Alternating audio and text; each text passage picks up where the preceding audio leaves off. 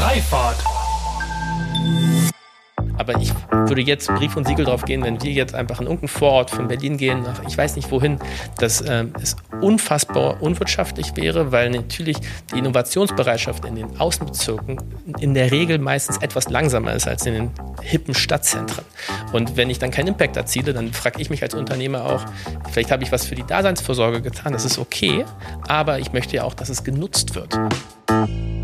Willkommen zu einer neuen Folge von Freifahrt dem Interview-Podcast für eine neue und zukunftsfähige Mobilitätskultur. Mein Name ist Sebastian Hofer und hier frage ich mich und meine GesprächspartnerInnen sinnbildlich jede Woche wieder, weshalb es in Holland und Dänemark eigentlich selbstverständlich ist, mit einem Lastenfahrrad unterwegs zu sein und wir hierzulande immer noch kostenlosen Parkraum als Grundrecht verstehen. Mit euch zusammen möchte ich unser aktuelles Verständnis von Mobilität auflösen und an einer wünschenswerten Zukunft unserer Fortbewegung basteln. Von Mikromobilität bis zum Hyperloop. Und deshalb spreche ich mit allerlei klugen Köpfen, die uns auf neue Gedanken und Wege bringen wollen.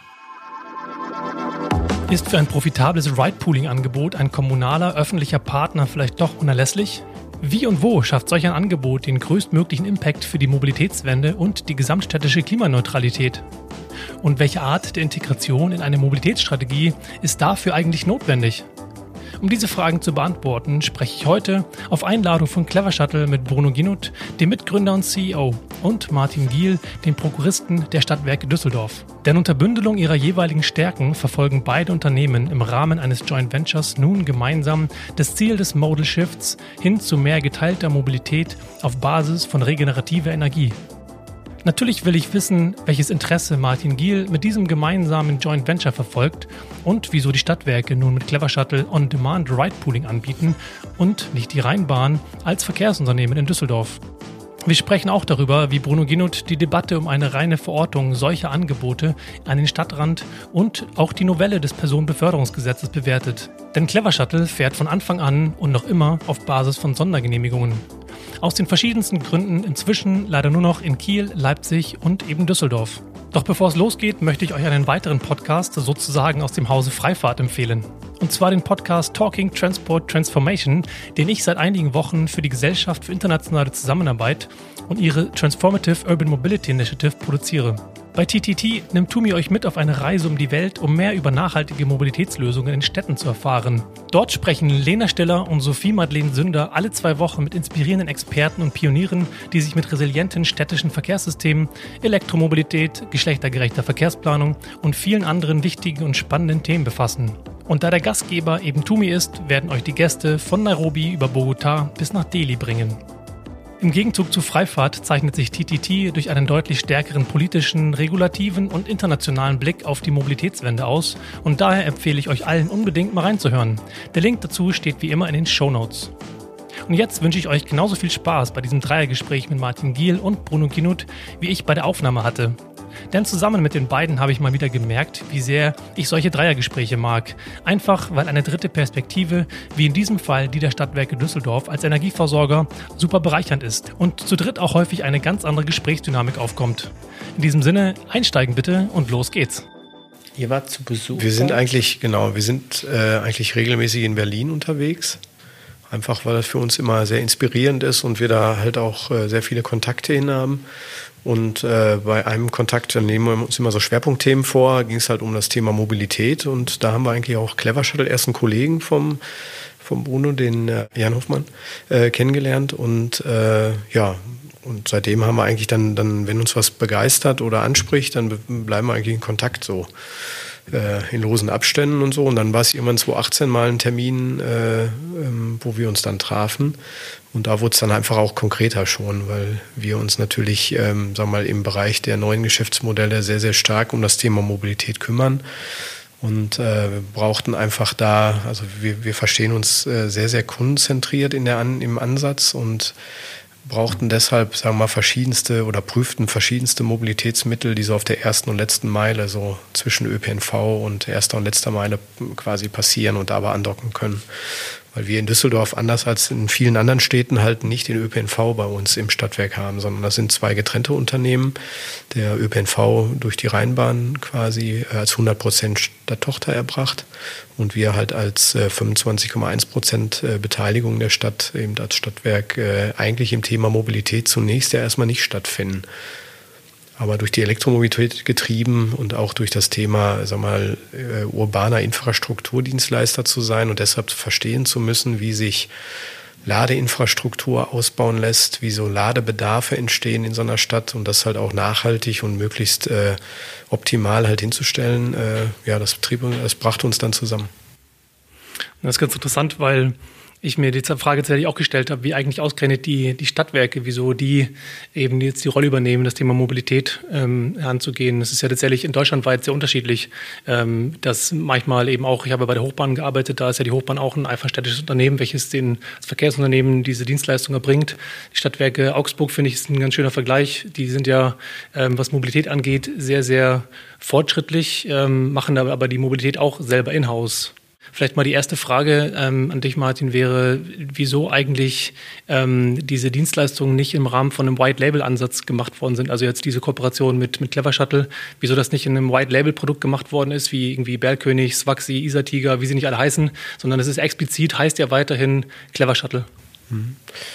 Ja, also wenn das nur um das, um das Label geht, das äh, würde ich sogar noch im Nachgang vielleicht beantworten. Für uns ist immer wichtig, dass wenn wir von Ansätzen überzeugt sind, dass wir auch unternehmerisch mit einsteigen in so einen Ansatz. Einfach um die, die Innensicht zu bekommen, um mit dem Partner nicht nur Chancen, sondern auch Risiken zu teilen und sehr, sehr nachhaltig eigentlich in so ein Geschäft zu wollen. Ähm, uns geht es in keinster Weise darum, äh, ich sag mal, so Kurzzeitgeschäft zu machen oder es einfach nur mal auszuprobieren oder so, sondern ähm, wenn wir uns entscheiden, dass das ein Produkt ist, was wir sagen wir mal so, als Stadtwerke mit anbieten wollen, dann ähm, tun wir das halt auch mit allen unternehmerischen Konsequenzen. Also investieren in das Unternehmen, beteiligen uns dann eben im Zuge dieser Investition. Und äh, das haben wir hier halt schön verheiraten können mit einem äh, Ansatz, wo auch Clever Shuttle Interesse hat, lokale Partner letztendlich mit, mit aufzunehmen. Und das passte deshalb halt auch sehr, sehr gut zusammen. Wie siehst du das, Bodo, dass ihr hier weiterhin mit eurer Marke auftaucht? War das für euch eine wichtige Voraussetzung, ähm, dass ihr da nicht als White Label Anbieter das Ganze ähm, ja, betreibt? Ähm, es war keine Voraussetzung, es hat, bietet aber gewisse Vorteile, ähm, insbesondere wenn wir jetzt an das Thema Customer Acquisition denken, dass dann bestimmte Kampagnen, wenn man sie werbeseitig ausspielen möchte, äh, einfach davon profitieren, wenn man auch noch andere Standorte hat und Erfahrungswerte mit den Visuals, mit den Kreationen gesammelt hat.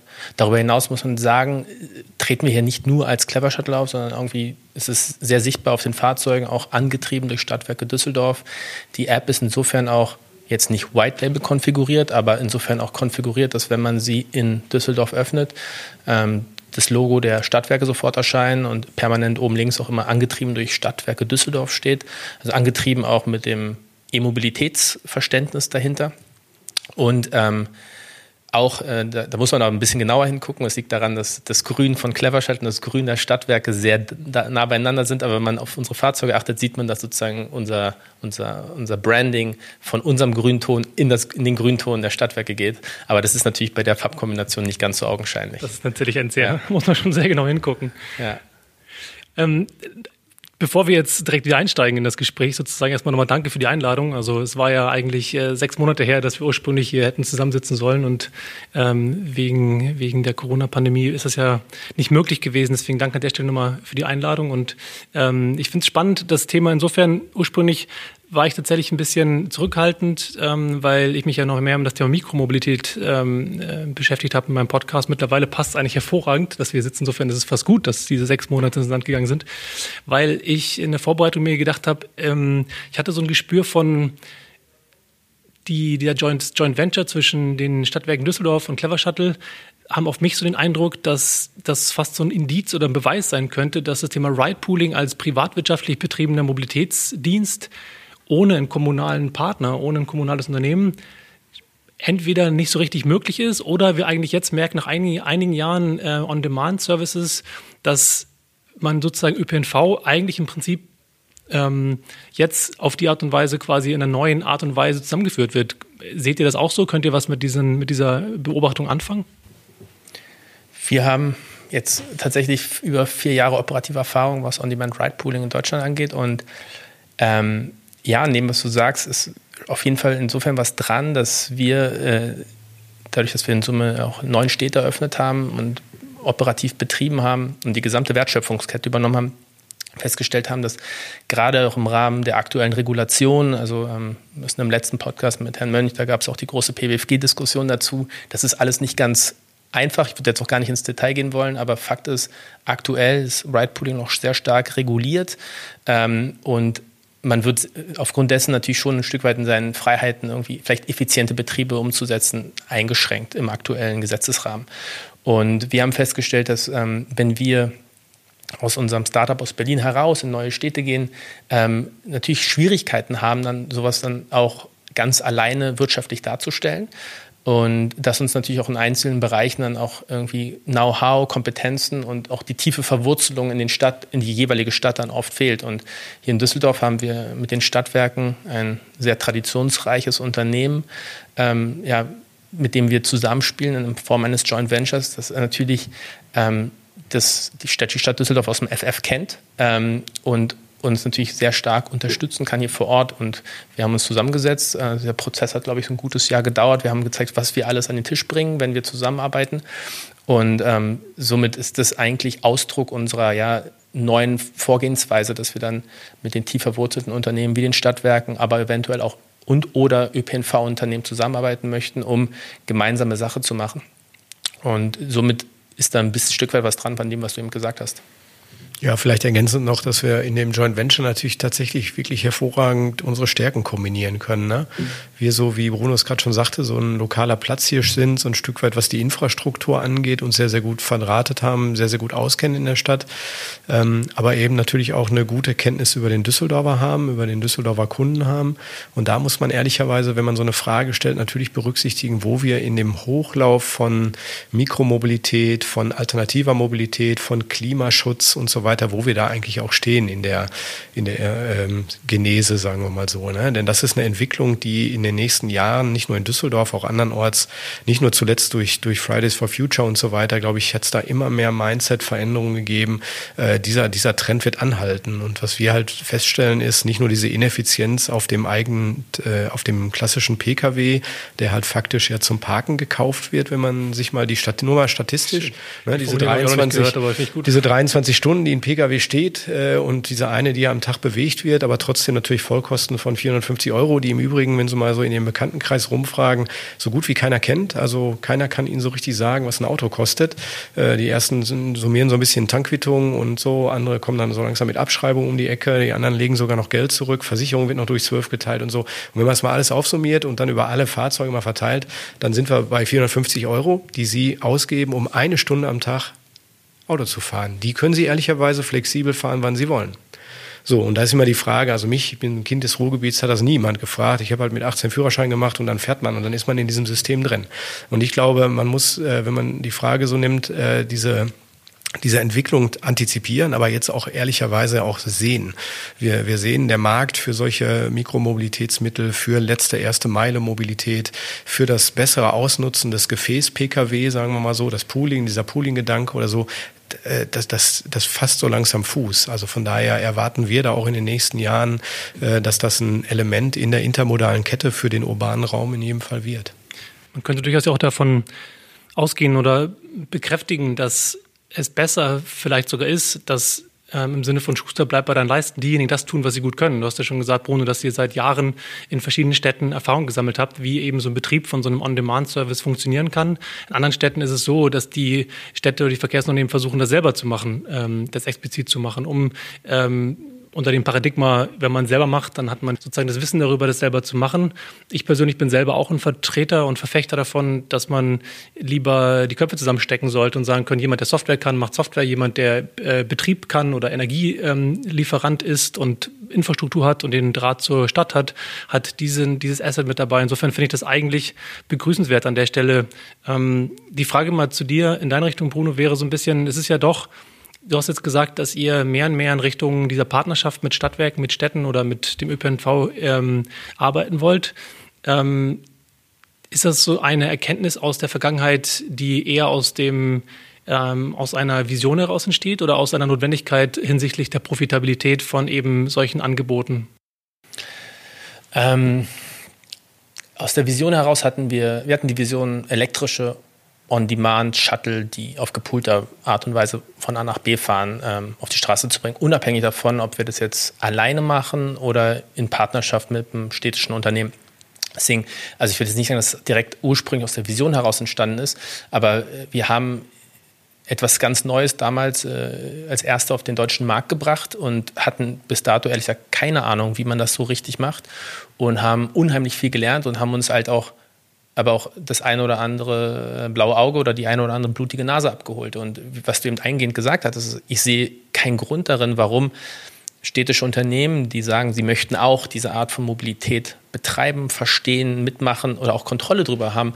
Ich wüsste nicht, warum sie sich jedes, warum jeder sich das gleiche blaue Auge abholen sollte. Demzufolge setzen wir da ganz klar auf Kooperation und ich sehe das absolut so wie du, dass man da die Köpfe, Köpfe zusammenstecken sollte, gucken, ob man die gleichen Interessen hat und dann partnern sollte. Ähm, es ist nicht nur aus einer wirtschaftlichen äh, Überlegung heraus entstanden, sondern es ist ähm, tatsächlich auch ein gewisse, gewisser Demut, der daraus spricht, weil ich bin, bevor ich hier zu den Stadtwerken eingeladen wurde, nur einmal vorher mit meinen Eltern vor 20 Jahren mal in Düsseldorf gewesen. Ich, kenn, ich kannte diese Stadt gar nicht. Mittlerweile hat sich das geändert. Ich, mittlerweile äh, weiß diese Stadt auch sehr zu schätzen. Aber das, bis dato wusste ich das nicht. Und ähm, wir kommen nicht in eine Stadt, die wir nicht kennen und starten einen On-Demand-Service und drücken da irgendwie erstmal super viel Kapital in den Markt und gehen davon aus, dass es schon läuft, da macht es einfach sehr, sehr viel mehr Sinn, die Unternehmen, wie ähm, das Unternehmen von Martin hier, dass äh, die halt das, diese Stadt aus dem FF kennen. Und genauso bringt jeder seine Kompetenzen ein und das macht, äh, das macht einfach grundlegend viel Sinn und das haben wir im Laufe der letzten Jahre ähm, einfach verstanden.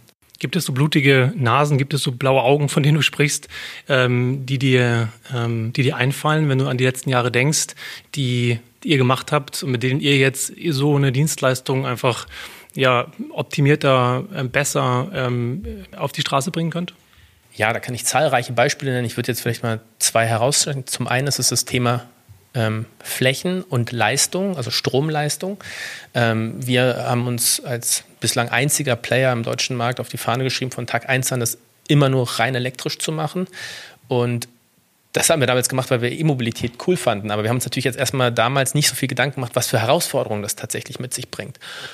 Und haben dann feststellen müssen, dass wenn wir Ladeinfrastruktur errichten wollen, wir plötzlich Parkplätze brauchen, die entsprechend Leistung vorrätig haben. Und wenn man ein, zu einem x-beliebigen Parkhaus, egal in welcher Stadt geht, und sagt, ich hätte gerne mal ähm, äh, 700 Kilowatt ähm, Leistung, dann, dann wird man in der Regel ausgelacht. Das ist, das ist zu viel, das ist nicht vorrätig. Und das ist jetzt hier ein Beispiel, ähm, die Stadtwerke, ähm, mit den Stadtwerken gemeinsam, aber die Stadtwerke haben für uns, ich nenne es eine Stromtankstelle errichtet, die wir so aus unseren anderen Städten nicht kennen. Und das hilft uns unheimlich, einfach einen effizienten Betrieb zu gewährleisten. Und ein anderes Beispiel wäre ganz klar, blutige Nase. Ähm, wenn wir als unbeschriebenes Blatt und damals, als wir die ersten Behördengänge hatten, 2000 15, 16, da gab es Ride-Pooling überhaupt nicht in Deutschland. Und wenn wir dann zu der Behörde gegangen sind und gesagt haben, hi, wir sind die Jungs aus Berlin und wir würden gerne hier CO2-neutrales Ride-Pooling, also Sharing-Basis auf die Straße bringen, dann, dann, ist es nicht selten passiert, dass wir sehr, sehr kritisch beugt wurden und beziehungsweise manchmal sogar wirklich des Hauses verwiesen wurde. Das ist auch vorgekommen.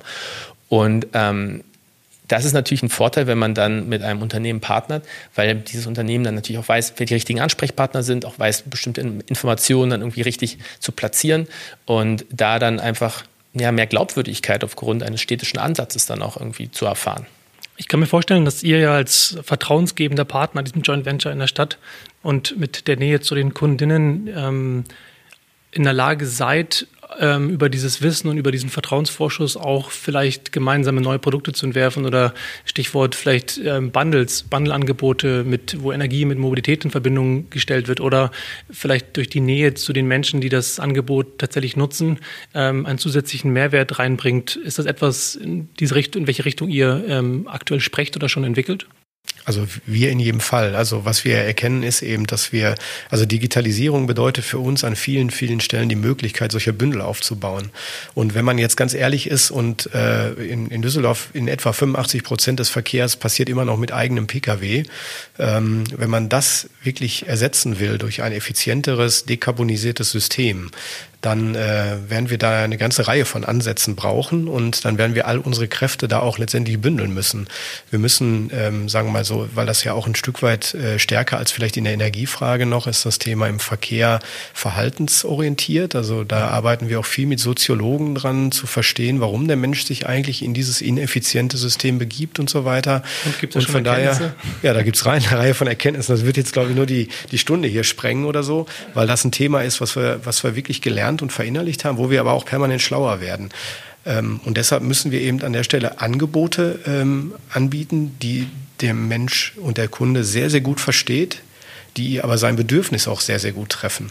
Und da braucht man flexible Angebote ähm, und da ist eben Clever Shuttle ein ganz, ganz wesentliches Element aus unserer Sicht.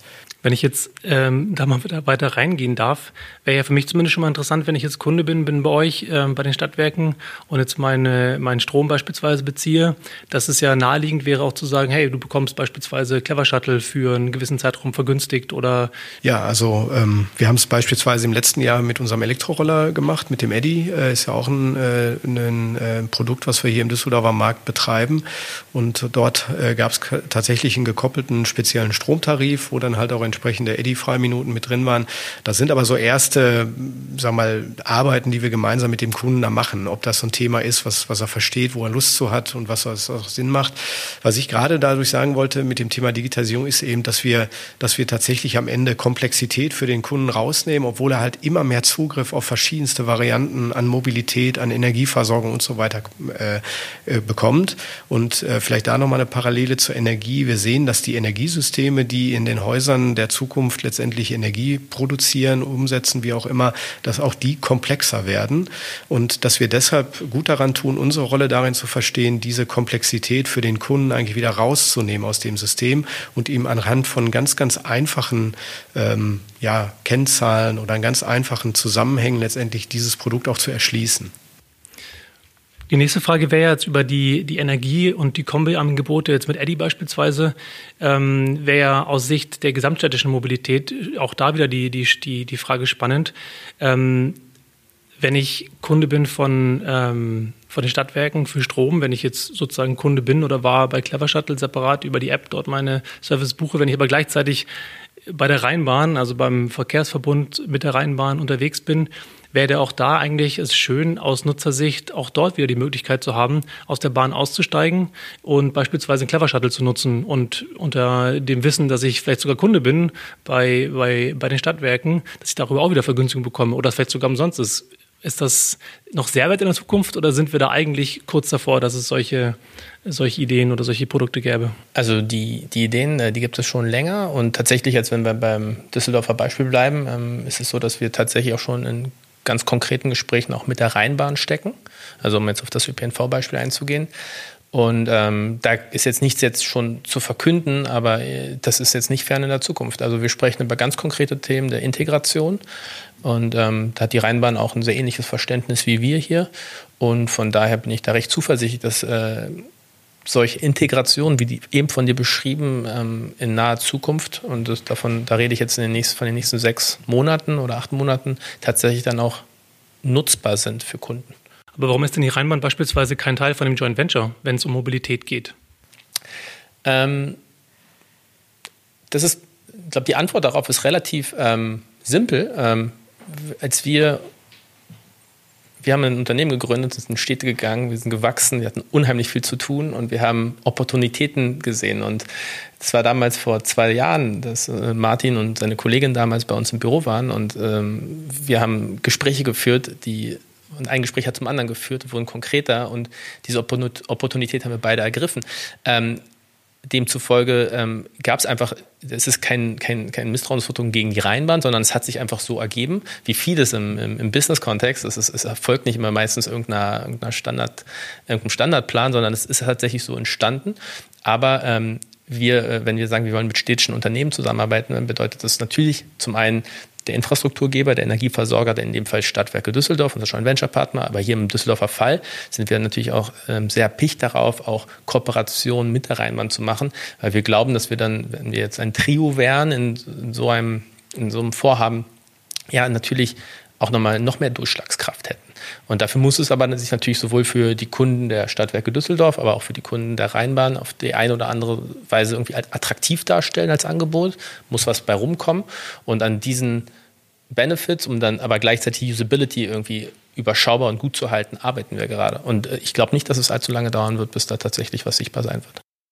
Ähm, vielleicht kann ich dazu noch eine Ergänzung machen, weil ich glaube, äh, da muss man mal einmal ganz kurz gucken, wie so ein, wie so ein Verkehrssystem im Raum Düsseldorf vielleicht in 20, 30 Jahren aussehen wird. Und natürlich, und das glaube ich absolut unbestritten, ist da der, der ÖPNV das, das berühmte Rückgrat, also das, das Element, was so im Zentrum dieses, dieses Verkehrssystems stehen wird. Es gibt aber eine ganze Reihe von weiteren Elementen in diesem System, die anfangen von, äh, sagen wir mal, Mobilitätsstationen, Park-and-Ride-Parkplätzen, also irgendwelchen physischen Elementen, um einzufallen, um überregionalen oder regionalen Verkehr zu lokalisieren letztendlich und in dieses System letztendlich mit äh, nahtlos natürlich mit aufzunehmen.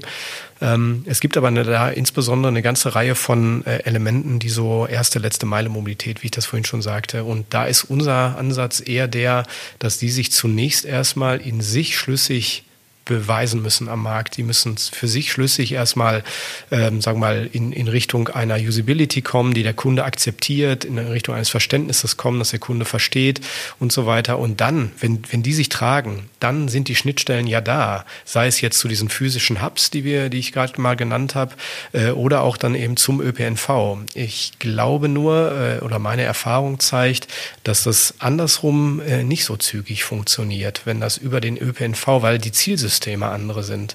Und deshalb werbe ich dafür und auch in meinem Haus werbe ich dafür, dass wir, wenn wir solche Ansätze wie mit Clever Shuttle machen, dass die in sich zunächst erstmal vollkommen unternehmerisch funktionieren müssen die, die müssen sich am Markt bewahren und be, bewahrheiten. Und erst dann reden wir über solche Koppelprodukte, über Effekte, wie sie, wie du sie gerade angesprochen hast, dass wir jetzt vielleicht mal, äh, sagen wir mal, das Thema Clever Shuttle mit Eddie zum Beispiel, ist ja vollkommen naheliegend, dass das zusammenpasst, weil es so wetterkomplementär ist. Ne? Also, äh, wobei wir sagen müssen, dass es in Düsseldorf relativ wenig regnet, muss man sagen. Also von daher, aber es gibt trotzdem da natürlich Phasen, wo diese beiden Kunden schon mal signalisiert haben, sie sind ungern mit dem eigenen Pkw unterwegs, sondern wollen ganz ganz gerne äh, unterwegs sein äh, mit anderen Mitteln. Und da ist das, liegt das natürlich total nahe. Gleiches gilt für unsere Mitfahrplattform. Äh, auch da sind natürlich jetzt auch Rückfallebenen aufzubauen. Und da merkt man, da entstehen dann so langsam äh, erste Ökosysteme, die sich untereinander auch befeuern, die sich untereinander auch dienen. Ähm, und die muss man in, dann in einem weiteren Schritt, das äh, meine Idee oder unsere Idee davon, die dann an den ÖPNV anzuschließen, an die überregionalen Verkehrsträger natürlich genauso. Das heißt, wenn ich das richtig verstehe, geht es darum, in, dieser, in diesem Nukleus, in der Unabhängigkeit, ähm, sowohl das Geschäftsmodell zu erfinden, aber halt auch natürlich über die, das Zeigen dessen, dass, dessen, dass es funktioniert, Vertrauen aufzubauen und Glaubwürdigkeit aufzubauen, um das dann eben in Richtung eines Verkehrsunternehmens zu, ähm, ähm, ja, zu bewegen oder zu verbinden. Aber das führt ja so ein bisschen zum, zu einer Annahme, dass das Verkehrsunternehmen, sowohl jetzt sage ich mal regional, auch vielleicht sogar national, Deutsche Bahn als euer, ähm, als euer, euer Unternehmenseigner sozusagen, diejenigen sind, die die nachher entscheiden, wie so ein Ökosystem an Mobilität aussieht, wenn man denen beweisen muss, dass die einzelnen Elemente funktionieren. Nee, ich glaube nicht. Und deshalb habe ich das gerade genau auch so gemeint. Äh, wenn das unternehmerisch funktioniert, heißt also, wenn es das Kundenbedürfnis optimal bedient, dann hat, äh, sagen wir so, dann, dann täten sich die anderen keinen Gefallen damit, also jetzt äh, regionale oder überregionale Verkehrsträger das nicht mit anzubinden. Das heißt, sie, sie sind sogar in einer Situation, wo ein reifer Ansatz auf sie angebunden wird. So, und das sage ich ja nur. Für, für meine Erkenntnis ist, und so, so kenne ich auch den Düsseldorfer Kunden, sagen wir mal so, dass wir, dass wir ihn erstmal in seinem Bedürfnis abholen müssen. Und äh, dass natürlich das am Ende zu, äh, ich sag mal, da, da kann man ja auch drüber nachdenken, ob das System in 30 Jahren noch Haltestellen kennt oder noch Ticketsysteme kennt. Also all das, was ich aus der Digitalisierung kenne und aus dem, was Kunden uns zurückspielen, wäre, dass der Kunde damit eigentlich gar nicht mehr so gerne, also Tickets besser irgendwie Flatrates oder irgendwie sonst wie oder Abos und weiß nicht wie. Und äh, das Thema Haltestellen ist ja auch eher ein Ärgernis für ihn, weil er will ja nicht irgendwo hinlaufen und so weiter. So, das heißt, möglicherweise hat das Verkehrssystem der Zukunft keine Haltestellen und keine Ticketsysteme im eigentlichen Sinne mehr, so wie wir sie heute kennen. So und dann ist die Frage nur, die können wir uns dann, da können wir uns gerne auch kontrovers auseinandersetzen. Wie kommen wir zu diesem System, das der Kunde will, am schnellsten hin? Genau, und meine Auffassung ist tatsächlich häufig, dass die Verkehrsträger, die aktuellen, eigentlich eher zurückhaltend bis verhindernd sind manchmal. Äh, das hängt natürlich ganz stark von Stadt zu Stadt ab. Also es gibt natürlich sehr pionierartige Unternehmen, Verkehrsunternehmen und Verkehrsverbünde in Deutschland, manche, die genau gegensätzlich sind. Und ähm, deswegen war ja meine Hypothese, dass man denen sozusagen beweisen muss, um die dahin zu motivieren, ähm, diese Veränderung auch voranzutreiben. Das läuft in Düsseldorf aber ganz gut. Das, was Bruno auch gerade sagte, dieses Thema äh, Triologie, hattest du, glaube ich, gerade gesagt oder so, dass das bedeutet für uns eine Kooperation zwischen der Clever Shuttle Düsseldorf und der Rheinbahn. Und wir haben das jetzt beispielsweise wieder im Schienenersatzverkehr gehabt. Das war eine ganz tolle äh, Arbeit, die, die Eddy und auch Clever Shuttle da gemacht haben, die nämlich dann quasi für den Schienenersatzverkehr mit eingesprungen sind, weil Baustellen da sind. Ich hatte, ähm, also wir können sicherlich, äh, in Düsseldorf wird sehr, sehr viel gebaut und so weiter. Es gibt eine ganze Reihe von, von Baustellen Baustellen in der Stadt. Und äh, von daher sind das, das dann Mittel, die dann dem ÖPNV auch unter die Arme greifen oder ihn unterstützen dabei, äh, seinem, seinem äh, Versorgungsauftrag ja nachzukommen, eben äh, Mobilität anzubieten. Und deshalb will ich an der Stelle ganz klar sagen, dass diese Gespräche gut laufen, dass man, glaube ich, ein gutes Verständnis für hat, aber weil dieses Produkt Clever Shuttle in Düsseldorf auch sichtbar und durchaus auch erfolgreich ist. Ich habe zudem irgendwie in letzter Zeit, also das, was du eben über die ähm, ÖPNV-Unternehmen gesagt hast, das würde ich bestätigen von vor, ich würde sagen, zwei Jahren und zuvor. Aber jetzt in den letzten ein, zwei Jahren habe ich schon den Eindruck, dass das Thema On-Demand-Ride-Pooling, wenn wir das jetzt mal als eigenen Verkehrsmode jetzt mal betrachten, Akzeptanz gefunden hat bei so gut wie allen ÖPNV-Unternehmen. Ich glaube, da hat es tatsächlich einen, einen, Sinneswandel gegeben und ich verspüre alleine durch die Gesprächsbereitschaft dieser ÖPNV-Unternehmen, dass ähm, dass es, dass es jetzt kein Fragezeichen mehr hintergestellt wird, ob das jetzt wirklich funktioniert, ob es notwendig ist, weil ich denke, Themen wie Kundenakzeptanz wurden bewiesen in der Vergangenheit. Ähm, dann gibt es natürlich immer noch das große Thema, wie soll es finanziert werden, wenn es dann über einen eigenen Tarif, im ÖPNV-Tarif laufen soll. Ähm, Eigenwirtschaftlichkeit ist nicht gleich Subvention. Ergo äh, wird letzten Endes, wenn der ÖPNV sowas in Zukunft machen möchte, die Frage der Finanzierung die große sein. Und es ist halt schon personalintensiv. Es gibt kleine Gefäße, wo jeweils momentan noch, und das wird auf zumindest in den nächsten Jahren schon noch der Fall sein, ein Fahrer drin sitzt, der auch anständig äh, bezahlt werden muss. Und ähm, damit das sich dann irgendwie rechnet, und wenn man halt gegenrechnet, welche Kundennutzen dadurch aber dennoch gehoben werden, wenn dann eben nicht von der, äh, von der, von der Oma Gerda erwartet wird, dass sie irgendwie 500 Meter bis zur nächsten Haltestelle laufen muss, sondern Oma Gerda direkt abgeholt wird vor der Haustür, ist es ja durchaus ein valider Kundennutzen und direkt ans Ziel gefahren wird es auch ein valider Kundennutzen. Und wenn man das gegenrechnet, dann müssen halt die Aufgabenträger und die Entscheider an der Politik tatsächlich sich dann irgendwann im Klaren werden, wie das in Zukunft dann, wenn es vom ÖPNV akzeptiert wird oder auch dann als neuer Verkehr, Verkehrsmode neben Bus, Bahn, Tram oder was auch immer noch da ist, wie das finanziert wird. Wie und wo genau würdest du denn sagen, dass Ride-Pooling als perfekte Ergänzung zum ÖPNV funktioniert? Gerade vor der Diskussion, dass ja in Berlin beim Bergkönig beispielsweise diskutiert wird darüber, ob es weiter finanziert wird und wenn, wo. Mhm. Das ist, eine, das ist eine, eine, fast schon ideologische Debatte, wie ich sie im letzten, im letzten Jahr irgendwie auch verfolgt habe. Also ich bin der ganz klaren Auffassung, dass Verkehrsformen wie On-Demand-Ride-Pooling, wie wir es betreiben, ähm, wir eine Ergänzung zum ÖPNV sind. Wir können da unsere eigenen Daten äh, zur Grunde nehmen. Also unser durchschnittlicher Kunde, äh, also 70 Prozent unserer Kunden haben ein ÖPNV-Abo und der durchschnittliche Kunde nutzt uns, ich glaube, 2,8 oder 2,9 Mal im Monat im Schnitt. Das hat sich jetzt zu Corona-Zeiten leicht verändert, aber so etwa dreimal im Monat. Das ist ganz klar eine Ergänzung, weil jeder normale Bürger macht sonst ungefähr drei bis vier, glaube ich, Bewegungen pro Tag. Und je nach Stadt liegt der Modalsplit von ÖPNV so bei irgendwie 20 bis 40, 50 Prozent. Das heißt, wir sind ganz klar eine Ergänzung. Allein auch schon vom Preispunkt her sind wir eine Ergänzung. Wenn wir aber wirklich schaffen wollen, dass der motorisierte Individualverkehr gesenkt wird, brauchen wir einen funktionierenden, vom Kundennutzen her, vom System her bewiesenen Blumenstrauß an Dienstleistungen. Ne? Da gehört ein, ein Eddy oder ein Emmy in Berlin dazu, aber da gehört das Taxi dazu und da gehört eigentlich alles dazu, was nicht motorisierte Individualverkehr ist. Und wir gehören zu diesem Blumenstrauß zu und daran arbeiten wir hart. Demzufolge würde ich jetzt gar nicht die Debatte starten, wo äh, sollen wir jetzt irgendwie nur irgendwie äh, im Vorort der Stadt fahren, weil da der ÖPNV noch schwächer ist. Natürlich, da soll es das auch geben. Aber es gibt auch in der Innenstadt eine Menge Leute, die Firmenwagen haben oder einen Zweitwagen oder einen Drittwagen haben und irgendwie Parkraum beanspruchen. Und um dort einen Ersatz zu schaffen, braucht es äh, Angebot, und meiner Meinung nach, das ist dann wiederum äh, verkehrspolitisch ein Thema, sicherlich auch ähm, Maßnahmen, die motorisierten Individualverkehr unattraktiver machen. Stichwort höhere Steuern oder was auch immer dafür für, für Maßnahmen umgesetzt werden können. Da gibt es verschiedenste. Ja, aber es muss unattraktiv gemacht werden, aber es muss gleichzeitig auch eine Alternative geboten werden. Deswegen, ich glaube, dass um zu zeigen, dass es gut funktioniert, muss es aus dem Zentrum heraus wachsen in die Vorstädte, weil wenn wir irgendwie in den Vorstädten einfach alleine starten, haben wir einfach keine Traktion. Dann können wir zwar sagen, wir haben wir haben es geschafft, dass wir jetzt hier einen Zubringer zu irgendeiner entlegenen S-Bahn-Station geschafft haben. Das ist auch super. Aber wenn nur vier Leute am Tag mitfahren, dann hat es keinen Impact.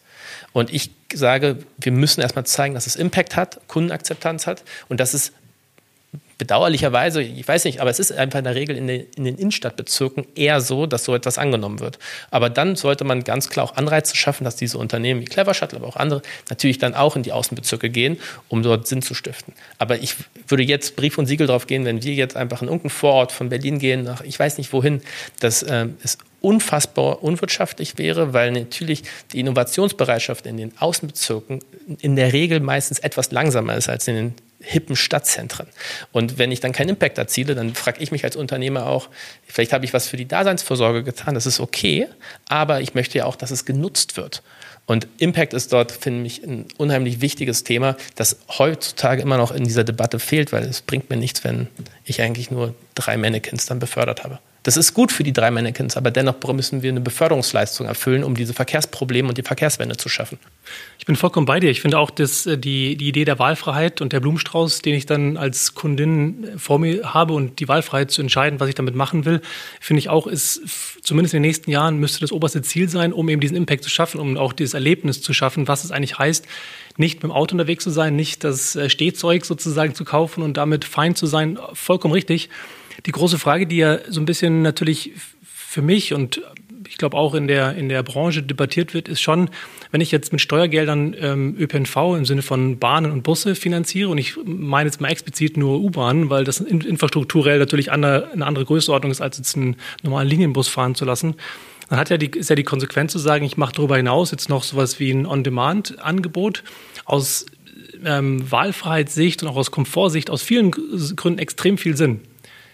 Die Frage ist natürlich nur, ist das Führt das dazu, dass man dann letztendlich normale Linienbusse ersetzt oder führt das dazu, dass man ähm, auch über vielleicht Preis incentiviert? Führt das, also wie schafft man es sozusagen, ähm, dafür zu sorgen, dass wir nicht in der Zukunft U-Bahn haben und letztendlich vieles unseres, unserer Mobilität abgedeckt wird durch durch ganz, ganz viele wahrscheinlich autonom fahrende Clever Shuttles, die dann durch die Stadt fahren und wir eigentlich vielleicht sogar mehr Verkehr haben. Und ist die, die, die Art und Weise, also ähm, das über einen Preis zu segmentieren, ist das nicht eher neoliberaler Ansatz, der dazu führt, dass wir auch wiederum eine Segregation haben, dass die, die kein Geld haben, fahren U-Bahn und die, die Geld haben, fahren äh, autonome Clever Shuttle? Nee, eine Art von Tarifintegration soll es, wenn es vom ÖPNV herkommt, ja schon geben. Also könnte man ja sagen, jeder, der ein ÖPNV-Abo hat, hat irgendwie drei Fahrten oder fünf Fahrten im Monat frei ähm, von einer durchschnittlichen Länge. Also das ließe sich ja irgendwie auch sozial verträglich lösen über Tarifintegration. Ähm, und ich will auch nicht damit sagen, dass irgendwie jede Stadt per se irgendwie anfangen soll, in der Innenstadt On-Demand-Ride-Pooling aufzubauen. Also das ist, ähm, das muss jetzt nicht die, die, die Quintessenz sein von dem, was ich gesagt habe. Was ich aber meine ist, man solle bei solchen Vorhaben immer auch die Beförderungsleistung mit berücksichtigen. Und das ist, letzten Endes ist es nicht nur eine Maßnahme, damit sich das ÖV-Unternehmen irgendwie auf LinkedIn positionieren kann, indem sie sich auf einem schön folierten Foto stellen und sagen, super, aber letzten Endes keine Fahrten bei rumkommen. Und das ist etwas, wo ich einfach nur beobachte, dass zumindest die großen Vorhaben, die wir in Deutschland äh, gesehen haben, wo On-Demand-Ride-Pooling meiner Meinung nach einen guten Impact hatte und wirklich auch Millionen von Menschen dafür sensibilisiert hat, dass es so einen Dienst überhaupt gibt. Ähm, ich spreche nicht nur von Clever Shuttle, ich spreche auch von Moja oder ich spreche auch vom Bergkönig, der in Zusammenarbeit mit der BVG, aber halt von Wir werden gemanagt wurde. Diese, die Sachen hatten Impact, weil sie natürlich erstmal auch da gespielt haben, wo die Musik spielt. Natürlich muss man äh, jetzt sagen, wo, wann fahren sie natürlich in, wir sehen natürlich in unserem Nutzerverhalten auch, dass wir den größten Mehrwert natürlich dann stellen, wenn der normale ÖPNV in einer langsameren oder etwas spärlicheren Taktung fährt, später am Abend, wenn die Menschen vielleicht müde sind, einfach nur nach Hause möchten oder wenn man vielleicht drei Bier getrunken hat und nicht mehr irgendwie Auto fahren darf und vielleicht einfach der Wille dann am Ende eines 16-Stunden-Tages gebrochen ist. Und dann, dann stellt es natürlich den größten Mehrwert dar. Und das dann natürlich zu orchestrieren, dass dann irgendwie die Verkehrsmodi dann so ausgespielt werden, dass sie jede zu je, im jeweiligen Use Case morgens zur Arbeit, also da, sollte, da fahren die allermeisten Leute natürlich irgendwie, da hat jeder seinen routinierten ÖPNV-Weg. Also den habe ich bei mir in Berlin auch. Und das wird meiner Meinung nach immer so bleiben. Ähm, aber man sollte das dann tatsächlich gut orchestrieren, gemeinsam mit den städtischen Unternehmen. Aber das, was ich vorher gesagt habe, hat sich tatsächlich eher danach hingehen bewegt. Ich bin halt ein bisschen allergisch mit der ganzen Diskussion. Ne? So, wir sollen immer irgendwie rein in den Vorort und da sollten wir Sinn stiften. Und ich, ich, ich sehe immer, dass da oft meistens nicht genug drüber nachgedacht wird, in meinen Augen. Und ähm, dieser eben der Impact und die Beförderungsleistung einfach nicht in Augenschein genommen wird. Ja, ich meine, wir hatten wir es, glaube ich, gerade schon so ein Stück weit äh, gesagt. Es geht, also wenn wir jetzt mal auf Düsseldorf schauen, dann haben wir da äh, beispielsweise äh, etwas über 80 Prozent des, des der Mobilität wird durch äh, MIV verursacht, ne? also motorisierten Individualverkehr. Ähm, wenn die Stadt Ziele hat, äh, in Düsseldorf konkret bis 2035 klimaneutral zu sein, dann muss dieses Verkehrssystem radikal verändert werden. So, und äh, dazu muss man aus, aus unserer Sicht äh, eine ganze Reihe von, von Dingen tun, die dann, äh, sag mal, der Effizienz äh, zugutekommen, also die Gefäße besser ausnutzen, ähm, einfach Fahrzeuge, ähm, sag mal, besser ausnutzen ähm, und dann letztendlich natürlich auch de dekarbonisieren. Und äh, ich glaube, da muss man wirklich jetzt mal so überlegen, was brauche ich eigentlich für ein Angebot, um den Pkw-Fahrer letztendlich dann mit einem, also von seinem Pkw wegzuholen, ja. Ähm, und da äh, bin, ich, bin ich absolut gerade bei dem äh, Gesagten, das ist ein ganz wesentlicher Punkt, dass wir, dass wir ähm, solche, solche Pooling-Dienste haben, die dann, ähm, sagen wir, eben nicht nur in, in Randbereichen fahren, sondern in sich selber hoch motiviert, sagen wir, unternehmerisch tätig sind, um das dann auch noch finanzieren, gerade wenn die Finanzierungsfrage kommt, um genau das dann auch noch finanzieren zu können. Und äh, ja, ich glaube, die Ziele sind ambitioniert und äh, deshalb ist ein Element wie, wie Clever Shuttle da absolut notwendig. Jetzt ist eure Rolle neben dem Vertrauensvorschuss ähm, und auch, ihr habt ja schon darüber gesprochen, die Bereitstellung von Infrastruktur, von Flächen und eben die Ladeinfrastruktur. Magst du da vielleicht noch mal kurz zwei, drei Sätze zu sagen, wie genau die Rolle dort ähm, aussieht, neben dem, was du ja schon vieles erklärt hast, warum es euch als ähm, von der Grundsatz, vom Idee, von der Vision her ähm, bewegt, daran beteiligt zu sein? Klar, also wenn wir wenn wir, weil wir selbst auch daran interessiert sind, einen Haken hinter der Aussage machen, dass solche, ähm, sagen wir mal, Pooling-Dienste, dass der Verkehr, sagen wir mal, elektrifiziert wird und so weiter, wenn das korrekt ist in der Stadt, dann müssen wir uns natürlich darüber Gedanken machen, wie wir die Ladeinfrastruktur äh, für dieses, äh, für diese Branche letztendlich auch aufbauen. Und das tun wir hier halt natürlich am besten, indem wir ganz nah dran sind. Äh, und äh, perspektivisch geht es natürlich darum, äh, die Ladeinfrastruktur auch da, sagen wir mal, ob optimiert in der Stadt auszubringen. Äh, wir analysieren dadurch, äh, dazu den Markt auch permanent. Sagen wir mal, wie viele Ladevorgänge potenziell, also wir gehen, da gibt es ja auch verschiedene Szenarien, ähm, ob es dann irgendwann 60 oder 100.000 elektrifizierte Fahrzeuge in Düsseldorf sind äh, in den nächsten zehn Jahren oder so. Das, da da gibt es verschiedenste Szenarien. Und die natürlich optimal beladen zu können, äh, die werden teilweise privat beladen, also betankt, die werden teilweise an Firmengeländen betankt, die werden teilweise im öffentlichen Raum betankt werden. Und äh, sagen wir mal, äh, wie das das halt am Ende optimal passieren kann für den Nutzer, also wo diese Tankpunkte sein können, das, das lernen wir natürlich dabei und entsprechend arbeiten wir äh, oder bearbeiten wir dieses Thema und, und bauen die Ladeinfrastruktur in Düsseldorf eben konsequent aus. Martin, ein weiteres Projekt, an dem die Stadtwerke beteiligt sind, ist ja dieses sogenannte Zukunftsviertel-Projekt ähm, in Düsseldorf. Und darüber hinaus ist die Rede von Mobilitätsstationen. Ähm, was genau ist eure Agenda bei diesem Thema der, der ähm, dieses Zukunftsquartiers und ähm, wie wollt ihr in Zukunft dass diese Kooperation mit Clever Shuttle in, dieser, in diesem Reallabor der Mobilität des Wohnens und der Energie dort verorten? Mhm. Ja, also das Zukunftsviertel ist, äh, sind also zwei, zwei Stadtteile hier in Düsseldorf, äh, recht zentral gelegen, Unterbilk und Friedrichstadt. Und äh, dort wurde nach dem, nach dem U-Bahn-Bau letztendlich äh, jetzt eine ganze Reihe von Aktivitäten auch oberirdisch äh, durchgeführt. Und da haben wir uns als Unternehmen äh, mal hingesetzt, unter dem Begriff der Smart City vielleicht könnte man das eher verorten, mal zu überlegen, was sind eigentlich zukünftige Anwendungsfälle, die der Bürger unter, unter der Smart City sehen würde, was, in welche, äh, in welche Richtung entwickelt sich eigentlich städtische Infrastruktur. Und zu dem Zweck haben wir dann den Bürger gefragt, am besten erstmal, und eine ganze Reihe von Marktforschung und Daten erhoben und so weiter und eigentlich ein Produktbündel, Projektbündel von 14 Teilprojekten aufgelegt. Ähm, die teilweise der Energieerzeugung zugeordnet sind. Da geht es um äh, PV-Lösungen im urbanen Bereich, also Photovoltaik. Da geht es um Fassadenphotovoltaik beispielsweise. Ähm, da geht es aber auch um den Ausbau äh, der Fernwärme und um weitere auch dezentrale Wärmeprojekte. Und es geht natürlich auch um das Thema Mobilität. Dort ganz wesentlich, wir haben dann mal ähm, in einer Modellstraße die, die Laternen umgerüstet, äh, so dass man an ihnen auch laden kann, weil das war so ein, so ein sehr ähm, zweischneidiger Rückmeldung, äh, die wir aus den Befragungen hatten, dass manche Bürger gerne so eine Laterne laden wollen würden, weil wir haben natürlich in Düsseldorf das Problem, dass an vielen Stellen sehr, sehr viel äh, Bürger äh, wohnen und nicht immer Zugang zu Parkplätzen da ist und so weiter. Und viele haben das aber auch abgelehnt, so am Mast zu laden, haben wir gesagt, dann machen wir es, probieren das einfach mal aus. Da gibt's aber auch Verkehrsflussmesssensoren, äh, die der Stadt wieder helfen, den Verkehr besser zu messen und zu, zu antizipieren. Ähm, dann gibt's da Umweltsensoren, äh, intelligente Laternen, die halt auch Notruf geeignet sind. Also wenn irgendwo äh, was passiert und der Notdienst äh, sucht die Adresse, dann kann das lichttechnisch angedeutet werden, äh, wird alles andere etwas äh, höher, also wird die Stelle höher gedimmt und heller ausgeleuchtet und so weiter. Das geht mit der heutigen Lichttechnik und äh, so verstehen wir uns ja dann auch, äh, dass wir diese Infrastruktur da äh, rausbringen. Was da neu ist, ist das, was aus so einem integrierten Ansatz tun. Das heißt, wir versuchen eigentlich möglichst sektorenübergreifend diese Anwendungsfälle immer in ein Projekt zu bündeln, sodass wir nicht mehrfach äh, an, an Straßen gräben müssen, dass wir nicht mehrfach an Häuserfassaden müssen und so weiter, so dass das also quasi wie aus einem Guss funktioniert. Und deshalb ist das für uns schon auch ein Laboransatz, also im, ich rede immer von dem Reallaboransatz, äh, dass wir wirklich die Dinge dort auch testen und eine ganze Menge daran auch lernen, äh, um das dann idealerweise natürlich irgendwann in der gesamten Stadt dann auszurollen. Mobilitätsstation hat es ja explizit nochmal angesprochen äh, ja, auch dort äh, sind wir mit der Stadt äh, gemeinsam dran, dass, also es ist ein gemeinsames Projekt ja mit der Stadt, äh, dort auch Mobilitätsstationen oder Mobilstationen auch auszuprägen.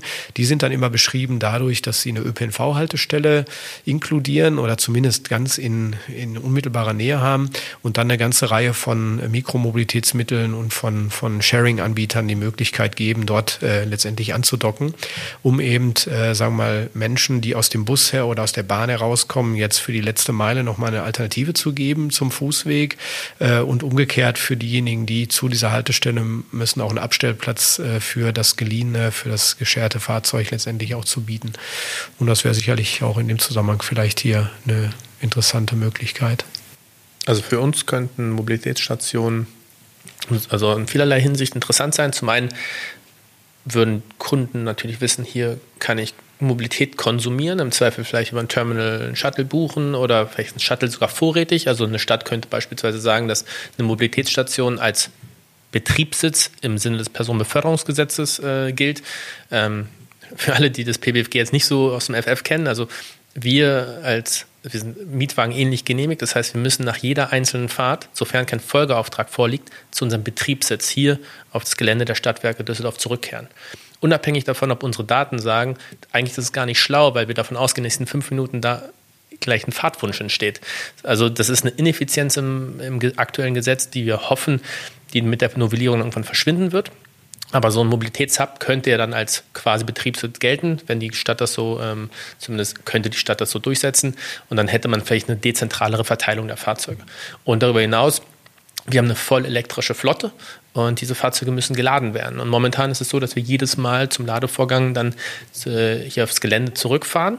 Ähm, aber es wäre natürlich auch sehr attraktiv, wenn wir Schnellladeinfrastruktur dezentral an solchen Mobilitätsstationen vorrätig hätten, um dann während der Fahrt dem Fahrer die Möglichkeit geben können, sowohl das Fahrzeug einmal aufzuladen und dann auch seine gesetzliche Pause zu machen.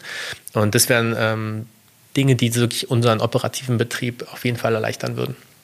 Jetzt macht ihr das in Leipzig ja schon, dass dort am Hauptbahnhof ja, die Möglichkeit besteht, innerhalb von wenigen Minuten ähm, direkt von der Bahn eben in Cleverstadt einzusteigen. Ähm, da natürlich eigentlich wieder bei der, dem Thema, bei dem wir schon waren, erwarte ich als Kunde ja im Prinzip auch, dass mein Ticket dann da wiederum gilt, dass ich das wiederum nutzen kann. Ähm, ich habe schon gelernt, dass das ein Thema ist, wo wir ein bisschen in der Zukunft rumkrusteln, dieses Thema der integrierten, des integrierten Ticketings. Da Clever Shuttle ja zur Deutschen Bahn gehört seit, seit einigen Jahren, wäre zumindest der erste Use Case, der hat jetzt mit Düsseldorf nichts explizit zu tun, dass ich dort dann eigentlich ähm, im Rahmen eines ICE-Tickets beispielsweise das nutzen könnte. Wären, sind solche Diskussionen wenigstens ähm, im Gange? Ja, solche Diskussionen sind tatsächlich im Gange. Ähm, wir lösen es momentan über, über Voucher, die aber allerdings dennoch bedingen, dass dann extra noch eine Clever Shuttle App geladen werden muss und dann der Voucher-Code eingegeben wird. Eine echte Tiefenintegration dann in die jeweiligen Plattformen der DB, Navigator zum Beispiel, sind ähm, technisch ziemlich herausfordernd, weil, glaube ich, auf, auf DB-Seite natürlich der Navigator auch eine sehr große IT-Landschaft ist. Und ähm, dann ist natürlich auch letzten Endes ein Thema der Priorisierung ist. Also somit äh, werden wir das, glaube ich, jetzt in absehbarer Zeit jetzt bei uns nicht sehen. Aber ähm, ich weiß, dass die DB sich auf jeden Fall über solche Lösungen für den Navigator, für beispielsweise Clever Shuttle, aber auch andere Mobilitätsdienstleistungen innerhalb des DB-Kosmos durchaus Gedanken macht. Und da wird sicherlich auch einiges kommen, aber ich glaube, der Zeithorizont da, so wie ich das jetzt beurteile, liegt jetzt nicht eher bei Monaten, sondern tendenziell eher bei Jahren. Was interessant ist, weil der DB Navigator ist eigentlich deutschlandweit der erste wirkliche Mars-Aggregator, wenn man so will, von dem die wenigsten wissen, dass es das so funktioniert. Ich kann ja da den verschiedensten Verbünden ähm, Tickets lösen. Jetzt auch gerade wieder habe ich das darüber gekauft, das Ticket hierher und ähm, ähm, eigentlich aber über den Modus des ÖPNVs ähm, und eben des Langstreckenverkehrs ist ja nichts integriert im Sinne von Callerbike beispielsweise oder eben auch Clever Shuttle. Ähm, das ist, finde ich, finde ich überraschend und ich würde mir tatsächlich wünschen, dass dort ähm, die, ja, die DB mehr erkennen würde, äh, in der Richtung integrierte Tickets zu machen. Aber vielleicht die Frage an dich gerichtet, Martin, ähm, wir hatten ja schon über Augsburg schon kurz gesprochen, ähm, solche Art Bundle, solche Flatrates, wie die dort vor Ort machen, da gibt es ja tatsächlich äh, deutschlandweit eigentlich mit einer der ersten, die das gemacht haben. Ähm, guckt ihr euch das neidvoll an und wollt ihr sowas auch machen oder gibt es das schon bald?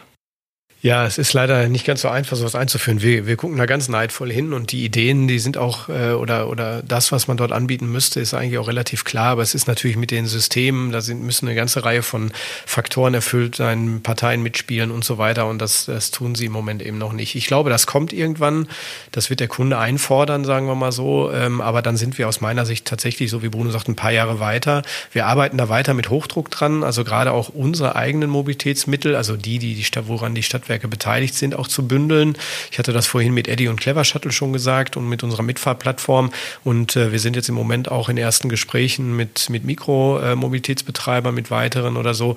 Und dann muss man versuchen, über so eine erste kritische Masse mal eine Marktrelevanz zu erzeugen. Und das müsste idealerweise so standardisiert sein, dass man es dann an die nächst höher gelegene Plattform wie so ein Navigator oder wie auch immer dann auch übergeben kann oder so. Ne? Also ich glaube, der Düsseldorfer Mobilitätsmarkt ist total spannend. Also Düsseldorf ist die siebtgrößte Stadt des Landes, aber die 71 größte nach Fläche. Also wir haben sehr, sehr kleine Stadt vor sich, äh, vor uns, die mit diesen 300.000 Einpendlern bei etwa 110.000 Auspendlern bleibt also eine ganze, eine ordentliche Summe in der Stadt. Das heißt, ähm, wir haben eine, eine sehr, sehr kleine Fläche, wo sehr, sehr viel Mobilität passiert. Und ähm, deshalb, ähm, dieses System schreit förmlich danach, äh, dass das am Ende über eine digitale Plattform für den Kunden, sagen wir mal, aggregiert und entschlüsselt wird für die Unternehmen, die da mitmachen. Aber die Bereitschaft der Unternehmen an der Stelle, die ist überschaubar derzeit noch, weil doch viele, ähm, sagen wir mal, avers sind gegen Tiefenintegration. Äh, dann wird eher über Absprünge gearbeitet oder so. Und das sind halt Umwege, die der Kunde am Ende auch nicht wirklich akzeptieren wird. Das wird er zwischen Eddie und Clever Shuttle vielleicht mal machen, aber das wird er nicht für 10, 15 verschiedene tun und muss dann am Monatsende auch noch 15 verschiedene Rechnungen bekommen und solche all die Themen. Und da bin ich mir sehr, sehr sicher, dass das sicherlich noch eine Zeit brauchen wird. Und dann haben wir entweder auf einem Düsseldorfer Ansatz, einem nordrhein-westfälischen Ansatz oder einem bundesweiten Ansatz eine App, die das halt am Ende des Tages organisiert, sprich intermodale Kette für den Kunden von A nach B, das, was er eigentlich will, darstellt. Und alles, was er unterwegs verwenden muss, wird nach hinten über die Plattform entschlüsselt und, und ausgeglichen, sagen wir mal so. Aber wie gesagt, da müssen dann alle Unternehmen auch bereit sein, da mitzumachen. Und den kann ich im Moment, das ist wieder der andere, das andere Problem, den kann ich natürlich im Moment diese Umsatzsteigerung, die sie über so eine Plattform ja eigentlich hätten, natürlich im Moment nicht darstellen. Wie soll ich das tun? Also sprich, wir sind immer noch, ich bleibe wieder bei dieser Genese, wir sind immer noch in einem sehr frühen Stadium in diesem intermodalen System. Und äh, da versuchen sich auch viele dran und sind auch viele ganz, ganz engagiert. Aber äh, ich glaube, das braucht noch ein bisschen, bis sich das wirklich durchsetzt. Das große Thema der Kooperation, ne? das ist ja wirklich eins der Themen, die immer wieder auftauchen. Das Thema der, der willentlichen Zusammenarbeit zwischen kommunalen Anbietern, zwischen ähm, Startups, Mobilitätsdienstleistern, zwischen Stadtwerken, zwischen der Landes- oder der, der Stadtregierung. Das scheint tatsächlich einer der großen Themen weiterhin zu sein. Habt ihr da als, als städtisches, städtisches Unternehmen die Möglichkeit oder vielleicht durch das langjährige Wissen, wie man das macht und ist das momentan Genau, also seht ihr da noch Möglichkeiten, das noch ein bisschen zu beschleunigen sozusagen? Ja, also äh, ich, wir werden da nicht müde, da dran zu bleiben, weil wir glauben, dass der Kunde das am Ende des Tages braucht und dass er es auch einfordern wird. Und da hat er auch recht mit, weil es technologisch ja überhaupt kein Problem ist. Und ich würde eher sagen, die, es ist so ein bisschen noch die Sorge der einzelnen Anbieter, äh, mein Kunde, dein Kunde und so weiter. Also das Thema Kundenbindung, löse ich das damit auf oder bediene ich es erst recht und so weiter. Und deshalb kriegen wir das nicht so einfach tiefen integriert auf einen Ansatz. Und das ist wie immer ein Henne-Ei-Problem, wenn man so will, oder ein Teufelskreis.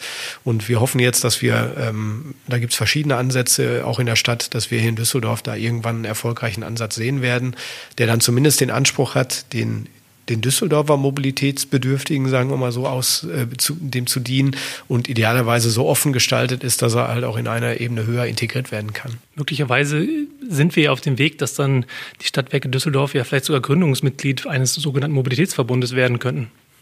Ja, also ich glaube, wir treiben da ganz viel voran. Wir unterstützen auch Partner dabei und so weiter. Wir sehen auch andere Ansätze mit, mit Respekt und so weiter. Also von daher, ich glaube, da tun wir gut daran, wenn wir da unsere Kräfte bündeln in Zukunft und äh, für Düsseldorf dann eine entsprechende Applikation aufbauen. Vielleicht, um so ein bisschen das Gespräch in Richtung des Ende zu bringen, was nochmal interessant wäre, glaube ich, äh, Richtung Bruno gefragt. Ähm, kannst du ein paar Zahlen, Daten, Fakten teilen? Ähm, wie sich beispielsweise Düsseldorf entwickelt hat im letzten fast Jahr, seit ihr hier operativ da seid, ähm, wie viele Fahrzeuge ihr habt, wie das vielleicht, vielleicht zu anderen Städten ähm, sich entwickelt hat, vor dem Hintergrund, dass ihr eben hier mit den Stadtwerken einen Partner habt? Ähm, klar, wir sind jetzt hier operativ seit Mitte November 2019 auf der Straße, wobei die ersten drei Monate auch ganz klar als Testphase deklariert waren. Da sind wir nicht ganz in unserem normalen, ich sag mal, Leistungsspektrum gefahren ähm, haben aber seitdem sehr starkes Wachstum äh, erlebt, stärker als in jeder anderen Stadt bislang in der Clever Shuttle-Geschichte bis in, zur zweiten Woche März. Also wir hatten ähm, einen sehr, sehr starken Start, ähm, hatten dann natürlich äh, mit dem Lockdown zu kämpfen, ähm, waren gezwungen, den Großteil unserer Fahrer in Kurzarbeit zu schicken, ähm, haben uns dann aber im Vergleich zu anderen Städten besser von der Krise erholt hier in, ähm, in, in Düsseldorf. Und das liegt nicht zuletzt an der, an der, guten Arbeit unseres, unseres Kollegen, unseres GMs, der Christian, der hier den, den Betrieb hier lenkt. Ähm, wir haben relativ aggressiv dann auch schon äh, jetzt im Sommer dann Fahrer aus der Kurzarbeit zurückgeholt und es hatte das Ergebnis, dass wir dann im Monat August bereits das Beförderungsniveau, das Umsatzniveau vom letzten normalen Monat, nämlich Februar, erreicht hatten.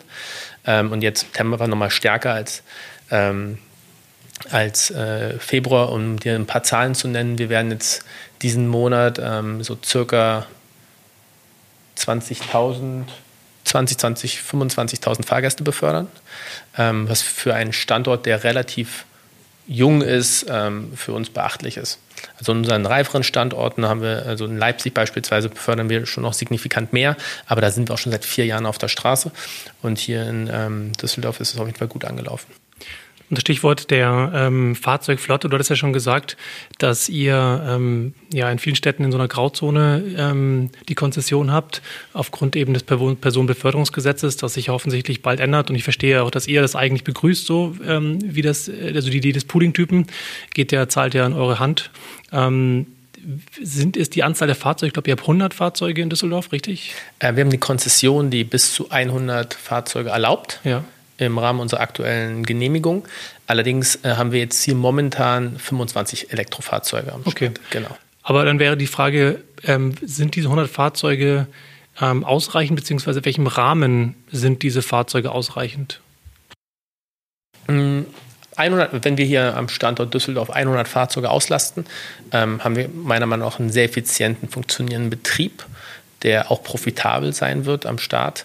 Ähm, Nichtsdestotrotz ist es so, dass, und da vielleicht mal aufs PBFG einzugehen, wir, ähm, wir sind genehmigt, das stimmt, aber es gibt für das, was wir tun, momentan keinen eigenen, also eigentlich keinen Paragraphen, beziehungsweise findet und das, was wir tun, keine Nennung im aktuellen Personenbeförderungsgesetz. Keine rechtliche Grundlage. Keine rechtliche, auch, ne? ja genau. Es gibt keinen Tatbestand Ride Pooling. Ähm, es gibt halt Taxen, es gibt Mietwegen, also Chauffeurwagen, ähm, aber es gibt keine, Clever Shuttles in dem Sinne. Und ähm, dafür kämpfen wir, dass äh, im aktuellen Referentenentwurf für das neue Personenbeförderungsgesetz unser, das, was wir tun, was wir für grundlegend richtig halten, auch äh, vor dem Hintergrund der Verkehrswende, halt äh, dann tatsächlich einen eigenen Tatbestand wiederfindet.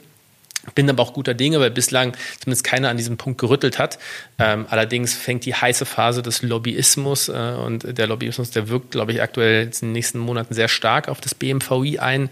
Ähm, ist da das letzte Wort noch nicht gesprochen, aber wir sind eigentlich ganz guter Dinge, dass voraussichtlich Q1, vielleicht Q2 dann das neue Gesetz endlich in Gang kommt. Wird dann dort eigentlich eine Fahrzeugflottenbegrenzung enthalten sein oder ist sie da enthalten?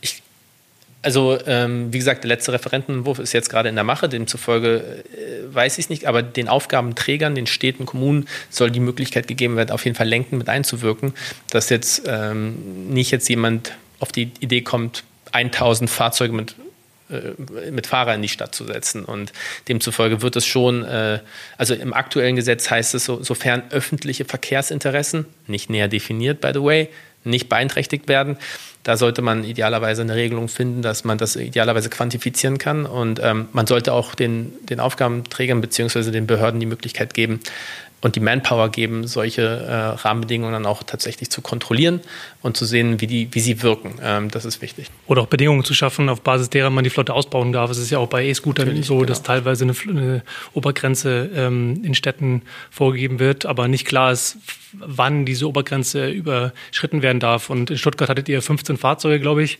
und es war ja einfach lächerlich wenig, äh, um damit Dienst anzubieten. Genau. Hamburg, glaube ich, 50 und wenn wir hier in Düsseldorf gerade gelernt, dass die 70 größten größte Stadt ist in Deutschland, obwohl es die siebtgrößte von der verwirkungsreichste Zahl ist. Äh, wenn man es in Hamburg vergleicht, ähm, halb so viele Fahrzeuge auf einer deutlich, in einer deutlich größeren Stadt ist ja eigentlich dann widersprüchlich. Und Fahrzeug ist auch nicht gleich Fahrzeug, unserer Meinung nach. Deswegen setzen wir uns für ein, dass ähm, natürlich auch der Antriebstyp dort mit berücksichtigt wird. Ich hoffe, dass in zehn Jahren jedes Fahrzeug, das dann tatsächlich Menschen befördert, elektrisch sein wird, aber das heutzutage und das jetzt irgendwie vier, fünf Jahre nachdem Ride-Pooling in Deutschland eingeführt wurde, leider immer noch nicht der Standard. Demzufolge sollten unserer Meinung nach äh, umweltfreundliche Antriebstechnologien bevorzugt werden und ähm, Pooling grundsätzlich auch, weil es immer noch besser ist, wenn ein elektrisches Fahrzeug mehrere Parteien si simultan befördern kann, als wenn ein Verbrennungsfahrzeug nur eine Partei, wo meistens nur ein Fahrzeug drin sitzt, mit einem Fahrer befördert. Ähm, und das sollte tatsächlich dann einfach auch Anklang bzw. Berücksichtigung im PBFG finden. Dann wäre meine letzte Frage, worauf freut ihr euch dieses Jahr oder nächstes Jahr ja, also wir hoffen natürlich zum einen, glaube ich, alle mal, äh, dass wir irgendwann diese Pandemie überstanden haben und dass wir alle wieder ähm, so leben können, zumindest so ähnlich leben können, wie wir vor dieser Pandemie gelebt haben und dass dann auch Pooling seine Stärke zeigen kann, um jetzt so konkret zum, zum Issue zu kommen, was wir heute haben ja, äh, und wieder voll besetzt dann auch fahren darf. Denn im Moment haben wir es ja ähm, reglementiert, so dass wir nur zwei Fahrgäste befördern äh, und äh, dass wir das wieder richtig tun können. Ähm, was ich, worauf ich mich wahnsinnig freue, sind die vielen Gespräche, die mit Unternehmen in Düsseldorf laufen, mit Liegenschaften laufen, die eben zeigen, dass weiter Bedarf ist äh, für das Thema Pooling äh, und vor allem elektrisches Pooling. Und äh, da freue ich mich drauf, dass wir diese Gespräche voranbringen und dort hoffentlich auch wieder weitere Kunden gewinnen. Ja, Rückkehr zur Normalität. Wir sind immer noch stark eingeschränkt von den aktuellen Maßnahmen gegen gegen die Corona-Pandemie. Ähm, und ich hoffe mir tatsächlich durch die Novellierung des PBFGs ähm, eine Erleichterung, dass äh, wir halt weniger stark in unserer unternehmerischen Freiheit, wie ich sehe, eingeschränkt werden. Und wenn so der Rückkehr zur Normalität und äh, diese Deregulierung, zumindest was unsere Verkehrsform angeht, ähm, stattfindet, bin ich guter Dinge, dass wir tatsächlich dann Ende nächsten Jahres auch allen Düsseldorfern ein Begriff sind, weil momentan mit 20.000, 25.000 Fahrgästen im Monat ist das zwar eine beachtliche Zahl, aber es ist immer noch so, dass wir den meisten Düsseldorfern nicht bekannt sind und daran müssen wir nächstes Jahr arbeiten. Vielen Dank für die Einladung, vielen Dank für das Gespräch. Ja, danke dir. Danke auch.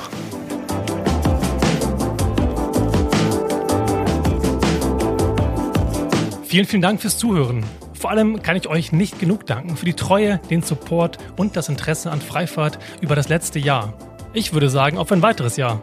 Und in der nächsten Folge spreche ich mit Scott Shepard, dem Chief Business Officer von IOMOB aus Spanien, über das sich stetig entwickelnde Geschäftsmodell hinter Mobility as Service. Wenn euch das interessiert, freue ich mich, wenn ihr dann wieder reinhört. Und wenn dir die Folge gefallen hat, dann freue ich mich wie immer natürlich auch über deine Unterstützung. Am einfachsten geht das, wenn du bei Spotify oder in deiner Podcast-App auf Abonnieren klickst und natürlich auch mit ein paar Sternchen und einem Kommentar bei Apple Podcasts. Außerdem freue ich mich, wenn du diesen Podcast fleißig weiterempfiehlst. Wenn du Kontakt aufnehmen möchtest, findest du mich bei LinkedIn, Instagram oder Twitter unter dem Namen Freifahrt. Das war es für heute mit Freifahrt. Mein Name ist Sebastian Hofer und ich freue mich, wenn du in der nächsten Folge wieder reinhörst und sage gute Fahrt und lass die Haare wehen.